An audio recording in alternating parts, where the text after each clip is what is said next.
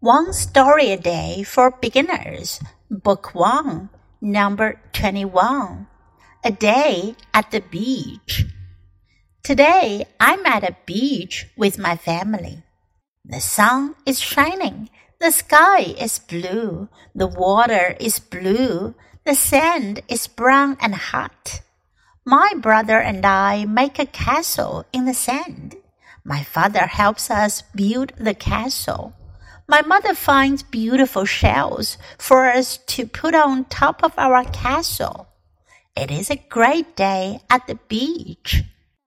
这个故事讲的是 a day at the beach，在海边，在海滩度过的一天。Today，今天 I'm at a beach with my family。今天我和我的家人呢，在一片海滩。The sun is shining，阳光在照耀。 Shine 表示阳光在照耀，在闪耀。The sky is blue，天空是蓝色的。The water is blue，海水也是蓝色的。The sand is brown and hot，沙子是棕色的，还是很滚烫的。My brother and I make a castle in the sand。我哥哥和我在沙子里建了一座 castle 城堡。My father helps us build the castle。我爸爸帮助我们建城堡。My mother finds beautiful shells。妈妈呢，她就找 beautiful 美丽的、漂亮的 shells 贝壳 for us 给我们 to put on top of our castle 放在我们的城堡顶上。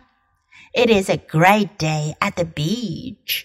在沙滩度过的这一天可真棒呀！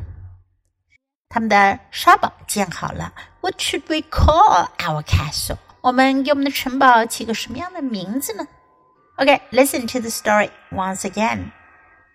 A day at the beach. Today I'm at a beach with my family. The sun is shining. The sky is blue. The water is blue. The sand is brown hot. My brother and I make a castle in the sand. My father helps us build the castle. My mother finds beautiful shells for us to put on top of our castle. It is a great day at the beach.